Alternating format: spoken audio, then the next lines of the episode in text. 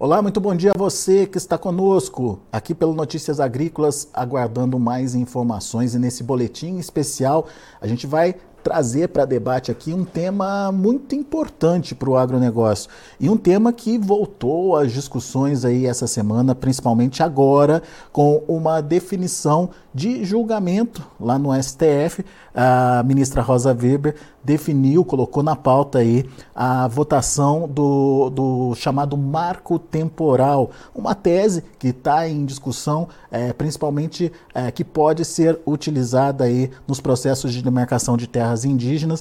A gente tem duas é, vertentes aí sendo discutidas lá no STF, marco temporal versus é, tese indigenista. E, obviamente, uma é mais favorável ao agronegócio por trazer mais segurança jurídica aí e tentar evitar essa confusão toda provocada por invasões de terras, é, demarcações de terras indígenas ocupando áreas onde já estão instituídos há muito tempo municípios, propriedades rurais. A gente vai trazer esse assunto para discussão agora e comigo estão aqui doutora Luana Ruiz, advogada, mestre em Direito Constitucional. Doutora Luana, muito bom dia, obrigado por estar aqui com a gente. Bom dia, agradeço mais uma vez a oportunidade que Notícias Agrícolas nos dá de levar alguma informação àqueles que nos acompanham. É, Juntando-se a nós também Marcelo Junqueira, vice-presidente da é, Sociedade Rural Brasileira, entidade que também tem o seu ponto de vista aí é, bastante firme em relação à necessidade do marco temporal é, dentro desse processo de demarcação de terras indígenas. E Marcelo, obrigado por estar aqui com a gente, seja bem-vindo também. Eu é que agradeço, a Sociedade Rural Brasileira está sempre disposta a ajudar, a esclarecer e ajudar com que os seus uh, ouvintes e sua audiência tenham a melhor informação possível do que é uh, de interesse do agro brasileiro. Muito bem. Marcelo, me permita começar com a doutora Luana, justamente para a gente tentar conceituar né, esses, eh, essas duas formas eh, de debate aí eh, lá no Supremo Tribunal Federal, marco temporal versus tese, tese indigenista. E por que, doutora Luana, o marco temporal é juridicamente mais viável ou mais é, interessante aí para, é, enfim, é, regulamentar essa questão das demarcações de terras indígenas? Bom, o marco temporal ele já foi fixado pelo próprio Supremo quando o Supremo decidiu o caso Raposa Serra do Sol e compreende uma interpretação do artigo 231 da Constituição Federal de, de que são terras indígenas aquelas áreas nas quais os índios estão, estavam em 5 de outubro de 88, a data da promulgação da Constituição. Por quê? Porque o artigo 231 diz: é garantido aos índios o direito originário sobre as terras que tradicionalmente ocupam. E esse originário seria a partir da nova ordem constitucional, aquela ordem constitucional que se edifica no contexto do ordenamento jurídico brasileiro a partir da Constituição atualmente vigente de 5 de outubro de 88. Como a outra tese, a tese do indigenato, ela também tem um marco temporal, mas não é o marco temporal da nova ordem constitucional. Pela tese do indigenato, onde está escrito é garantido aos índios o direito originário sobre as terras que tradicionalmente ocupam, essa tese do indigenato pega a palavra originário e coloca na origem da colonização. Então, levam lá para 1500, fazendo uma ampliação do direito territorial indígena como sendo qualquer centímetro quadrado do território brasileiro. Por quê? Porque a tese do indigenato tem como base um alvará régio lá do Brasil colônia de 1680 que dizia que os índios são os donos naturais e primeiros habitantes destas terras.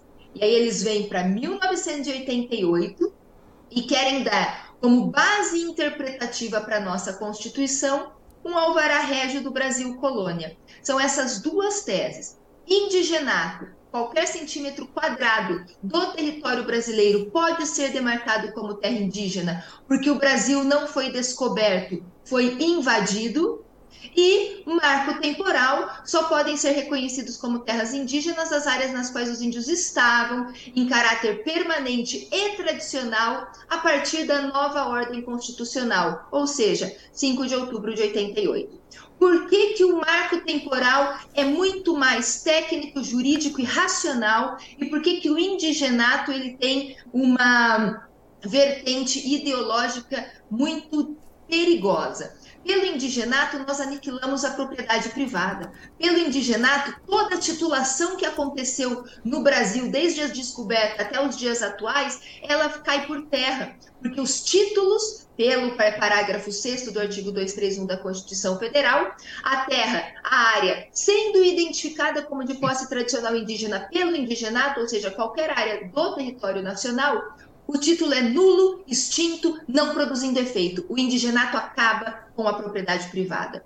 Enquanto que o marco temporal, ele limita os direitos territoriais, ele limita esse anseio indígena de tomar aí 30%, 40%, metade do território brasileiro, porque limita a possibilidade de demarcação apenas nas áreas onde os índios estavam. E com isso, eu garanto a propriedade privada de todas aquelas que foram tituladas e que demonstrarem que estavam na posse plena em 5 de outubro de 88, a partir de, né? Só que, na tese do marco temporal, os índios não ficam desassistidos. Eles terão direito à demarcação das áreas que não estavam em posse de particulares em 5 de outubro de 88, e as áreas que são as nossas propriedades privadas, as nossas áreas tituladas, se forem de interesse dos indígenas, o governo federal pode lançar mão do artigo 17 do Estatuto do Índio e criar, em cima das nossas propriedades, reservas indígenas e acomodar os indígenas. Mas no caso de criação de reservas indígenas, não é nos roubando, rasgando o nosso título, não. É mediante justa e prévia indenização em processo de desapropriação. Poxa, se eu tenho um marco temporal que acolhe os dois lados e nos casos em que for necessário entregar as nossas propriedades para os indígenas, cabe a justa e prévia indenização, por que bater o martelo e insistir na tese do indigenato que atende 100% os indígenas e rasga os títulos de propriedade privada no Brasil? E é isso que está na pauta do Supremo, foi pautado agora para voltar a julgamento a partir do dia 7 de junho.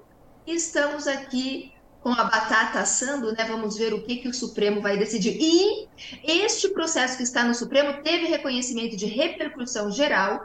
Aquilo que o Supremo decidir vai valer para o Brasil como um todo. Muito bem. Marcelo, a gente entendeu então os conceitos aí, né?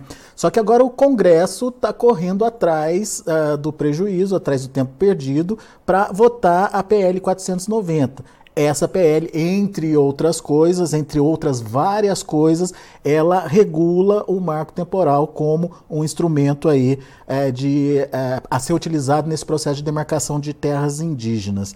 É, como é que você vê essa corrida contra o tempo é, no Congresso e é, qual que é a sua perspectiva ou expectativa em relação à votação desse projeto 490?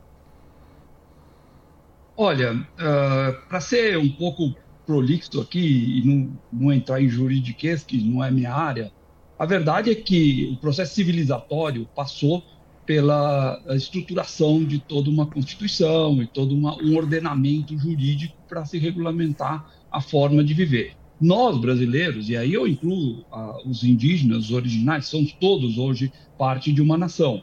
A nossa Constituição ajuda a esclarecer a forma de relacionamento, e aí uh, está o problema. Na verdade, quando a Constituição deixa alguma brecha para ser discutida, o Supremo Tribunal entra para fazer essa avaliação. Embora esteja muito claro no artigo 231, como citou a doutora Luana, bem transparente, o português, que eram as áreas uh, ocupadas em 1988, não áreas que ocuparão ou que ocupavam no passado, é uma, uma forma que, para mim, parece fácil, a, os, a, discussão jurídica leva à necessidade de esclarecimento. E aí, os legisladores, vamos falar, uh, que foram eleitos pelo povo para legislar, têm que entrar em campo. Então, é exatamente isso que está acontecendo no momento. Para se esclarecer o que devemos uh, interpretar a Constituição, os legisladores colocaram de pé o projeto de lei 490, que deixa claro que o marco temporal, sim, estabelece que a Constituição é válida e que as, uh, as, as aldeias indígenas ou as áreas que estavam ocupadas em 1988 são, de fato, um marco para o momento de se estabelecer qualquer, uh, qualquer nova, uh, nova reserva indígena.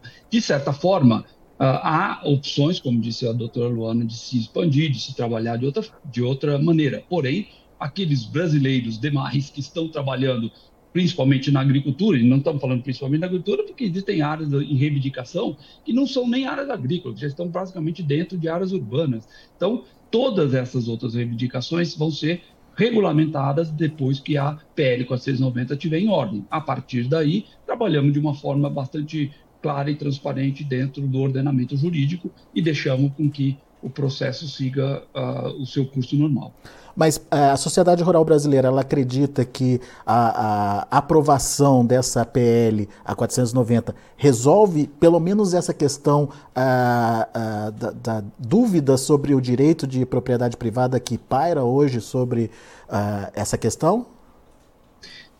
Olha, muitas propriedades que estão tituladas, regulamentadas, ordenadas em produção agrícola hoje, em diversas regiões do país, sofrem uh, o, a insegurança porque uh, tem demandas de estabelecer novas áreas indígenas sobre essas propriedades. Óbvio que se essas propriedades foram tituladas, estão com produtores que em 1988, muitos deles já estavam lá, estamos falando de estados que estão colonizados, que estão com produção agrícola estabelecida as uh, suas propriedades, seus títulos, desde muito tempo atrás. Estamos falando de estados como São Paulo, Rio Grande do Sul, Santa Catarina, Mato Grosso do Sul, outros. Não estamos falando só de região amazônica, onde se poderia ter até um pouco mais de dificuldade de estabelecer as titularidades, mas estamos falando de regiões com títulos antigos. Esses produtores todos querem o, o, marco legal como sua segurança para produzir. Eles querem o marco legal como condições uh, básicas para que eles possam construir novas instalações, para que possam investir em ativos fixos nas propriedades, sem o risco de amanhã perder a propriedade e, como disse a doutora Luana, nas condições de não ressarcimento financeiro pelo seu ativo. Muito bem. Doutora Luana, hoje eu estava vendo uma reportagem da Gazeta do Povo e o título da reportagem é Bancada do Agro quer aprovar lei sobre marco temporal para esvaziar julgamento do STF. Até que ponto a aprovação da PL lá no Congresso pode de fato é, esvaziar essa discussão lá no, Congresso, lá no STF? Nós assistimos em 2019, 2020 uma corrida entre o Congresso Nacional e o Supremo Tribunal Federal, porque a PL 490 já estava tramitando e esse recurso que está no Supremo também já estava aí aguardando as datas para pauta. O Supremo tirava de pauta, o Congresso dava um andamento na PEC, na, no PL, o Supremo pautava novamente, eles estavam ali nessa queda de braço. A aprovação do PL, ela interfere sim na, na questão do, da, do julgamento pelo Supremo Tribunal Federal, mas a PL ela não é uma lei complementar. A PL é um projeto de lei ordinária. Lei ordinária não regulamenta a Constituição Federal. Então, nós teremos apenas uma lei que vai trazer o marco temporal, que vai trazer o esbulho renitente, a proibição de ampliação de terra indígena já demarcada, tem texto ali, partes do PL 490, que trata sobre a questão de possibilidade de exploração econômica. E, sendo uma lei ordinária, o que acontece? A partir do momento que ela venha a ser aprovada, promulgada e entra em vigência efetivamente, o que, que vai acontecer no primeiro dia? O PT, o PSOL, o Rede, os partidos de esquerda, a PIB, a Associação Brasileira dos Povos, Associação dos Povos Indígenas do Brasil e demais entidades radicais indigenistas vão fazer o quê? Vão pegar aquele projeto de, vão pegar aquela lei que agora está aprovada e vão judicializar e vão questionar a constitucionalidade, porque é simplesmente uma lei abaixo da Constituição e a matéria vai voltar para o colo do Supremo. Então, o PL 490 resolveria a nossa questão em termos de seu arcabouço material, mas a sua realidade formal é passível de ter a constitucionalidade questionada. Então, nós não estamos diante de uma pá de cal da questão indígena é, através, por meio de um projeto de lei. Se exatamente esse texto do, do PL 490 fosse uma PEC, projeto de emenda à Constituição, aí sim, porque ela alteraria a Constituição e nós teríamos ali uma dificuldade muito grande de dizer que uma PEC é inconstitucional, porque ela altera o próprio texto constitucional, né? Mas sendo PL, sendo lei ordinária, a sua natureza normativa é frágil e passível de questionamento. Marcelo, é, qual, qual a sua expectativa em relação à aprovação a PL 490 e como é que você analisa essa, esse ponto de vista da doutora Luana? Né? Não seria melhor trabalhar então com uma PEC agora? É, não é o momento? Enfim, como é que, é, como é que vocês da, da sociedade rural brasileira é, entendem a tramitação de uma lei que possa de fato é, tornar o marco temporal definitivo, enfim, uma lei aplicável? Olha, de certa forma, a, a doutora explicou as, as dificuldades do imbróglio jurídico, né, e, a, e, esse, esse momento que o país passa de tudo vai sendo judicializado. Uh, realmente é uma pena que os legisladores possam estar legislando em favor do Brasil, em favor dos brasileiros, com a, a sua competência eleita eh, pelos votos dos brasileiros, mas que chega ao final tem que estar sempre em discussão e parece que o final, a luz no fim do túnel está muito distante. Óbvio que constituir, eh, estabelecer uma, uma, uma, PEC seria mais difícil, é uma negociação política muito mais extensa. Do jeito que está a aprovação da PL 490, que nos parece bastante viável, foi feita uh, urgência do, da, da, da, PL para julgamento, para aprovação, né, para entrar na pauta. Então, tudo isso nos diz que devemos ter essa aprovação uh, correndo. Passado isso, provavelmente o que a doutora Luana descreveu deverá ocorrer, poderá ocorrer, ou seja, uma judicialização da, da, do projeto de lei, mas vamos discutir com os nossos pares aí na, na área política, vamos levantar as formas de se mitigar o efeito e, óbvio, vamos esperar com que a Suprema Corte compreenda que o que os legisladores colocaram na mesa uh, é de interesse do Brasil, corresponde a uma, a uma legislação complementar aí que vale e que ratifica aquilo que já está no artigo 231 da Constituição, bastante claro para qualquer um que queira ler e compreender. Então, estamos esperando que essa PL pelo menos surta o efeito de dar uma certa segurança para os produtores, de certa forma, e para o Brasil como um todo, por um, por um período de tempo aí, até que se possa avaliar os próximos passos. Uh, o projeto está aguardando aí a votação de um pedido de urgência para seguir direto aí para é, deliberação lá no plenário da Câmara dos Deputados, mas uh, os deputados, principalmente uh, os, os, deputados ligados aí ao PL, acreditam que é, aprovando essa urgência na Câmara fica mais fácil de discutir com o Supremo as posições aí sobre a questão sobre o marco temporal principalmente. Como é que está essa discussão do setor agronegócio com uh, deputados, com os legisladores e mais ainda com o STF, Marcelo? Tem ocorrido porque a gente vê que existe uma movimentação das ONGs aí intensa, né, tentando cooptar aí os ministros, né?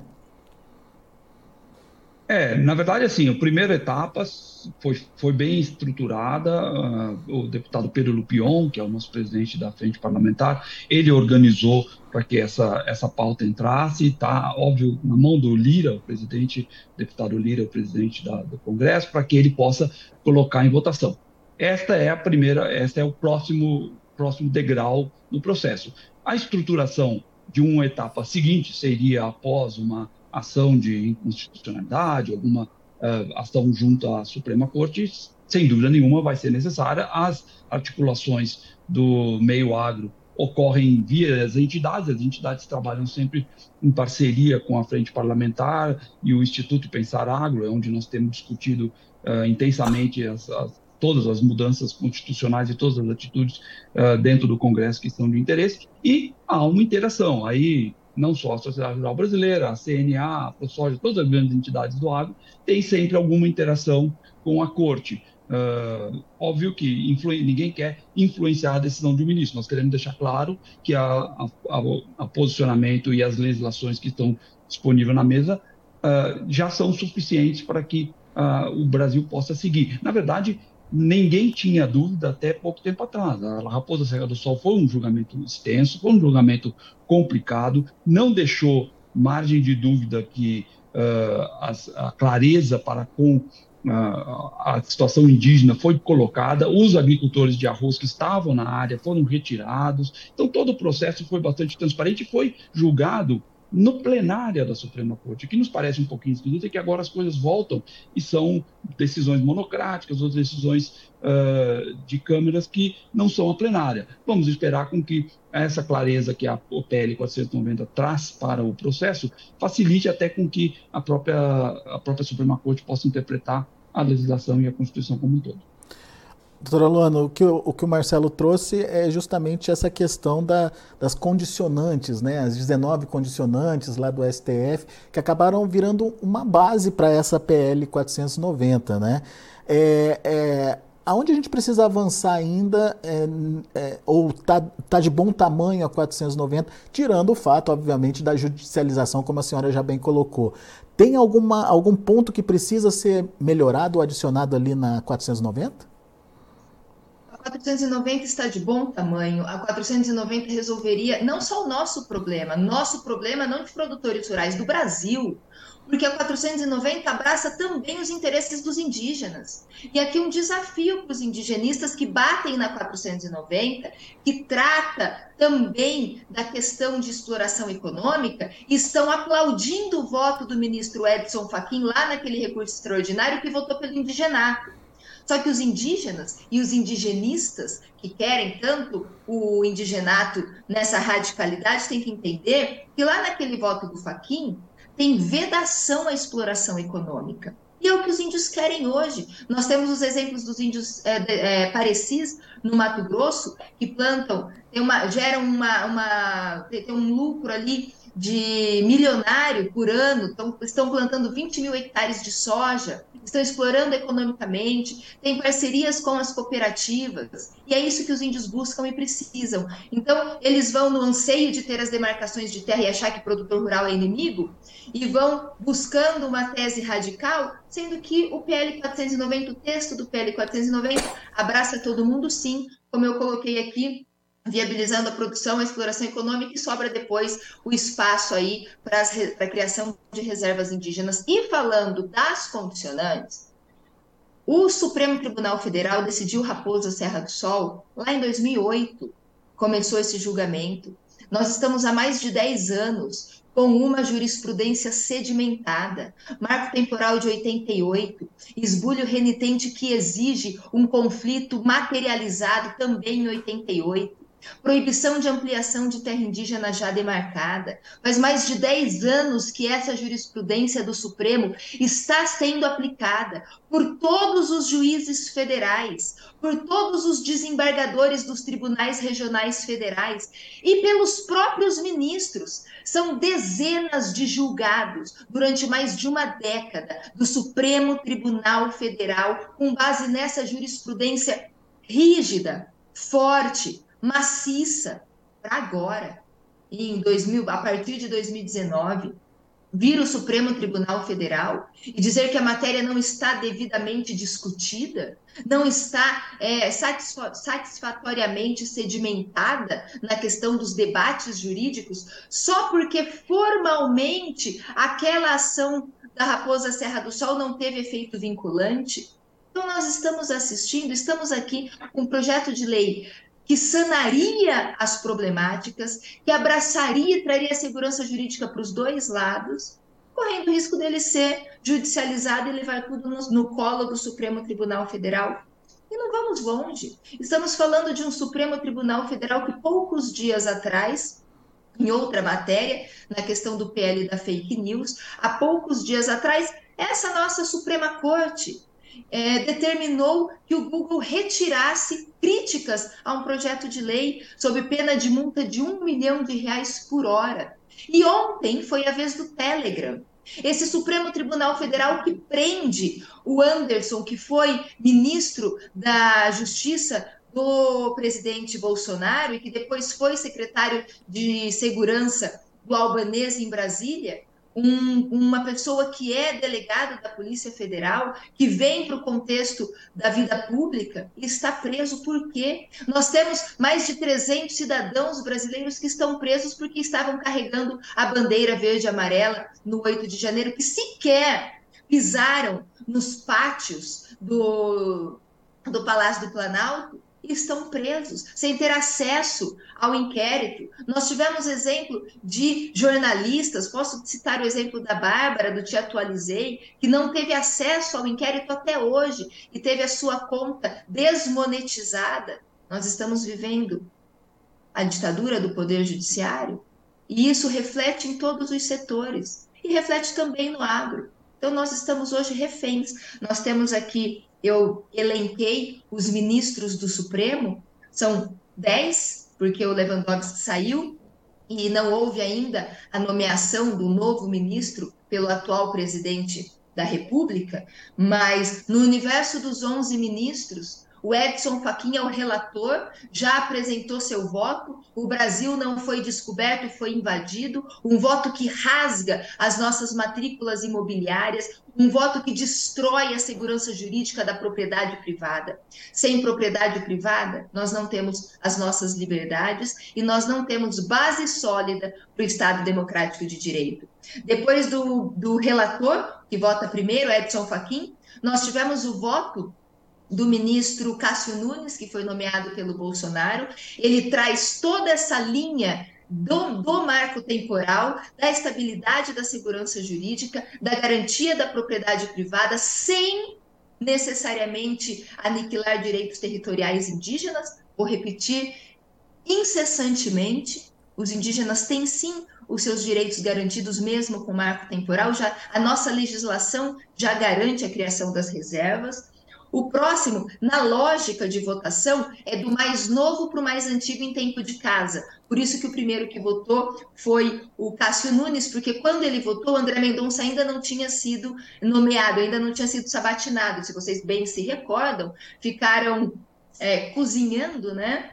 A nomeação do segundo ministro do Bolsonaro e o André Mendonça demorou ali quase um ano para conseguir sentar à cadeira, sendo nomeado pelo Bolsonaro. Então foi Cássio Nunes, do Cássio Nunes pulou direto para o Alexandre de Moraes, que era o mais novo ali dentre eles. E o Alexandre de Moraes pediu vista do processo, devolveu o processo, mas ainda não apresentou seu voto, porque o processo não voltou à pauta e está na pauta agora para o dia 7 de junho. Como votará Alexandre de Moraes? Se nós fizermos um recorte só da questão indígena, eu diria que Alexandre de Moraes dará um voto racional, dará um voto consciente e votará pelo marco temporal.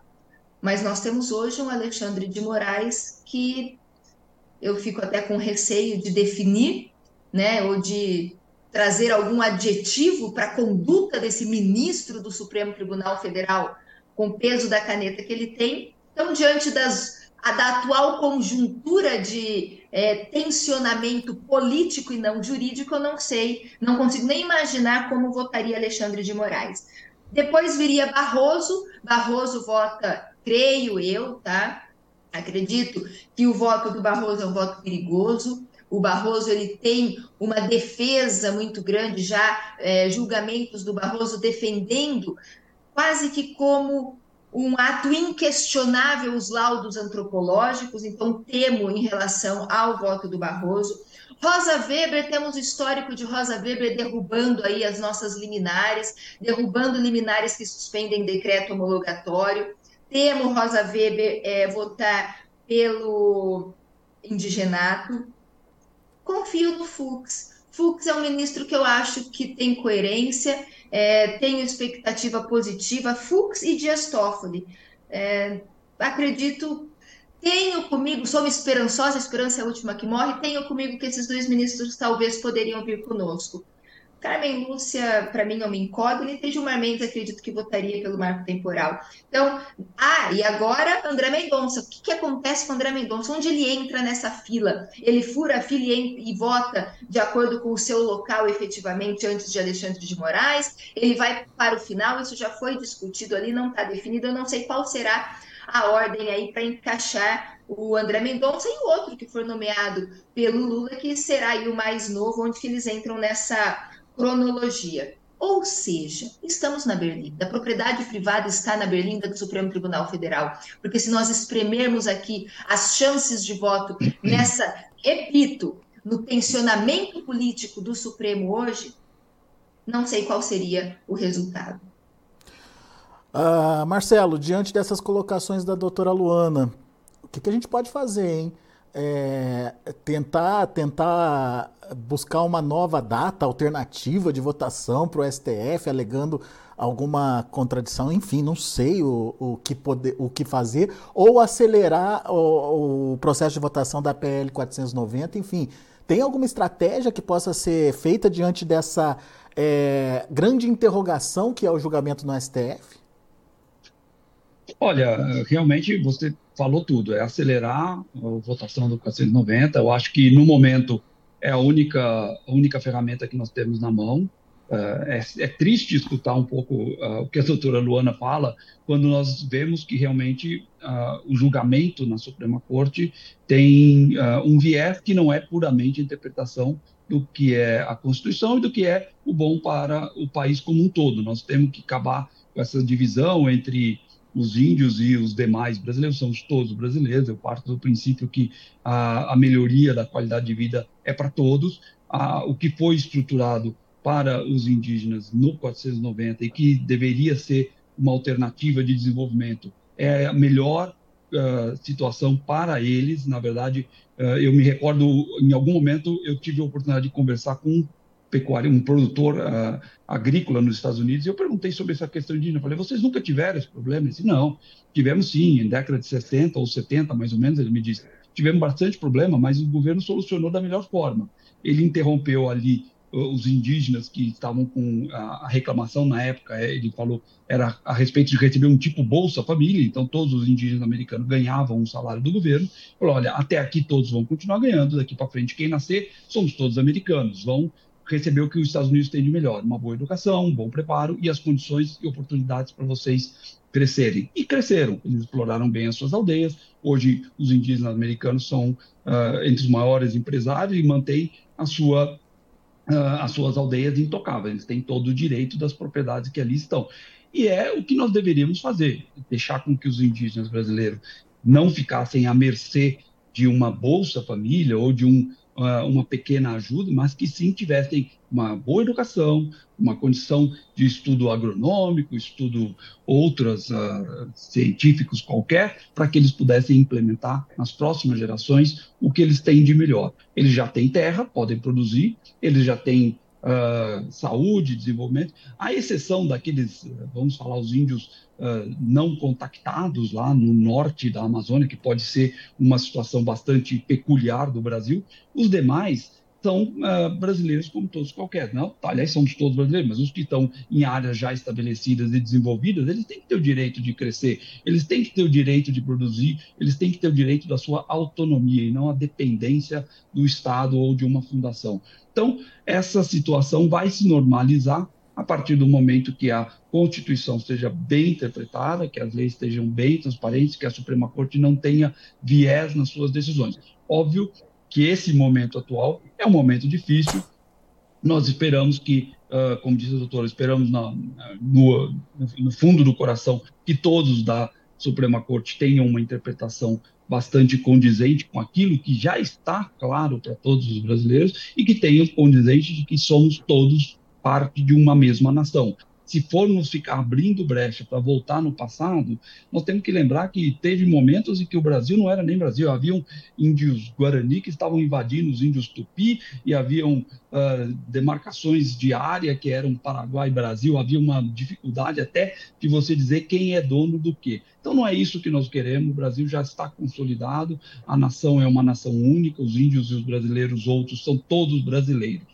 Vamos fazer com que todo mundo possa se desenvolver com passo cego e melhores condições no futuro. Aliás, o mundo pede que o Brasil continue seu desenvolvimento e seu aumento da produção. Na verdade, o celeiro agrícola para uh, o país Brasil e para o mundo está aqui. Nós somos, sem dúvida nenhuma, de acordo com as últimas estudos das Nações Unidas, o país que vai propiciar condições de produção de alimento para a, a, o planeta nos próximos 30 anos. Nós temos uma demanda enorme de alimentos na Ásia, nos países africanos, e é daqui do Brasil que deve sair essa produção. A produção está sendo uh, sucesso, nós temos tido condições de produzir sem aumento de área, nós estamos aumentando a produtividade e queremos que todos os brasileiros, incluindo os indígenas, estejam fazendo parte desse sucesso.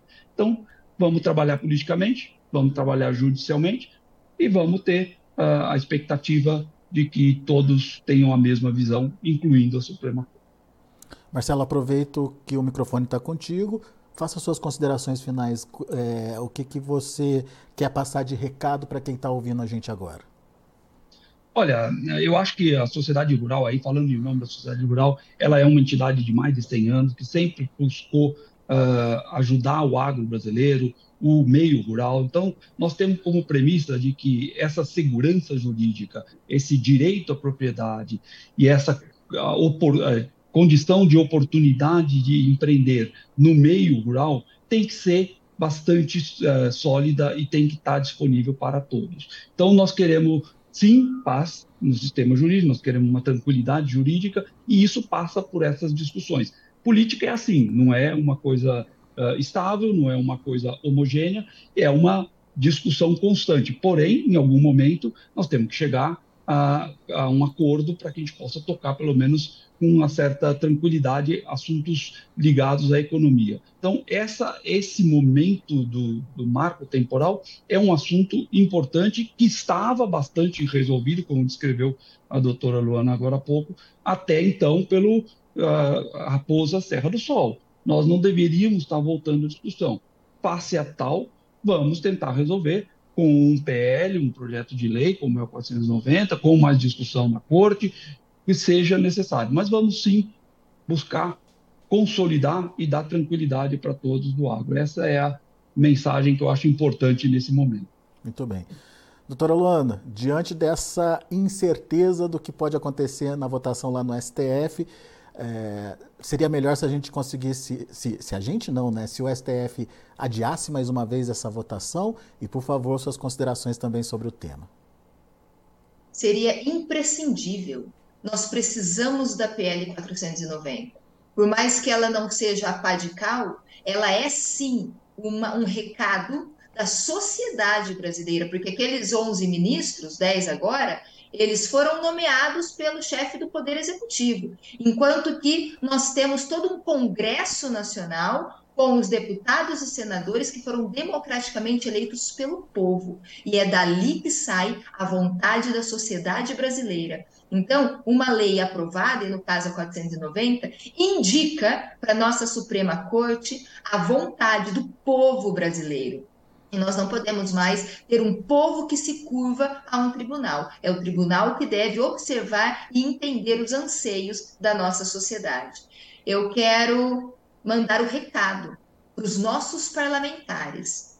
Está na mão de vocês uma grande, uma imensa responsabilidade. Nós não estamos falando de propriedade privada do fazendeiro e de terra indígena do indígena. Nós estamos falando de estabilidade do Estado democrático de direito, de segurança jurídica, de estabilidade da balança comercial. O assunto é muito mais grave do que a dicotomia propriedade privada e demarcação de terras indígenas. Um recado para os produtores rurais, nós estamos aqui no Notícias Agrícolas. Este programa é um programa para o produtor rural, é um programa que esmiúça e se aprofunda no universo do agro e para você, produtor rural. É uma honra para mim estar aqui neste programa com o Marcelo Junqueira. É um produtor rural que eu conheço, estivemos juntos diversas vezes, profundos debates. Sociedade Rural Brasileira é uma entidade representativa de classe. Você, produtor rural, levanta da sua cadeira e vai trabalhar da porteira para fora. Porque depois que o Supremo Tribunal Federal, depois que essa anarquia nos tirar a nossa propriedade, nos rasgar a matrícula imobiliária, vocês vão chorar para quem?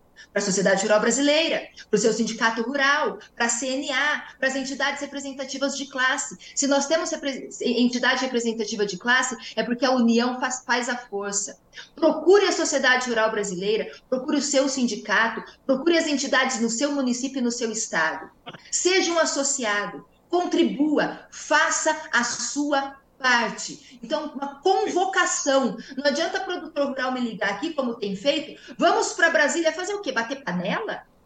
Vamos fortalecer as nossas entidades representativas que estão trabalhando por nós e muito.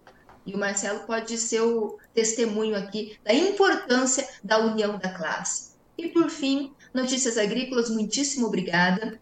Nós precisamos cada um fazer a nossa parte e vocês estão aí fazendo uma parte importantíssima, porque hoje o quarto poder ou o quinto poder, porque o quarto talvez seja o Ministério Público, né? É a imprensa, é a comunicação. Então, parabéns pelo brilhante trabalho e obrigada por mais uma vez conceder aí esse espaço. Eu espero que ah, o setor político do agro e o agro propriamente dito, nós produtores rurais, agindo, colocando a mão na massa, Juntos, nós somos imbatíveis. Nós carregamos a economia desse país nas costas. Muito bem. Doutora Luana, a gente agradece, mas a gente não faz mais do que a nossa obrigação aqui de promover esse debate, de levar essa informação séria, de qualidade, enfim, é, para que o produtor como a senhora falou, possa participar mais. Não adianta ficar sentado é, na poltrona esperando que uh, as entidades resolvam sozinho. Ele tem que estar tá lá na frente, tem que estar tá lá mostrando o que, que ele pensa, como é que ele quer, enfim, para depois não chorar o leite derramado. Marcelo Junqueira, obrigado, meu caro. Volte sempre. É sempre bom te ouvir aqui no Notícias Agrícolas. Doutora Luana, sempre com a gente aqui também. Muito obrigado pela disponibilidade de sempre. É, volte sempre. Muito bem. Obrigado, pessoal. Obrigado. A gente vai ficando por aqui. É uma discussão bastante importante. Você ouviu o recado da doutora Luana aí, né?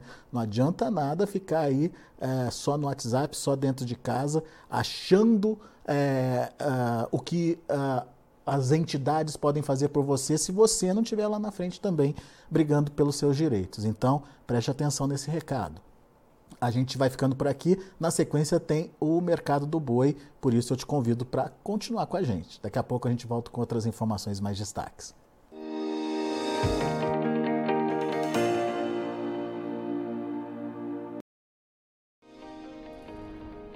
Se inscreva em nossas mídias sociais no Facebook Notícias Agrícolas, no Instagram arroba Notícias Agrícolas e no nosso Twitter arroba Notiagre. E para não perder nenhum vídeo, não se esqueça de nos acompanhar no YouTube e na Twitch Notícias Agrícolas Oficial.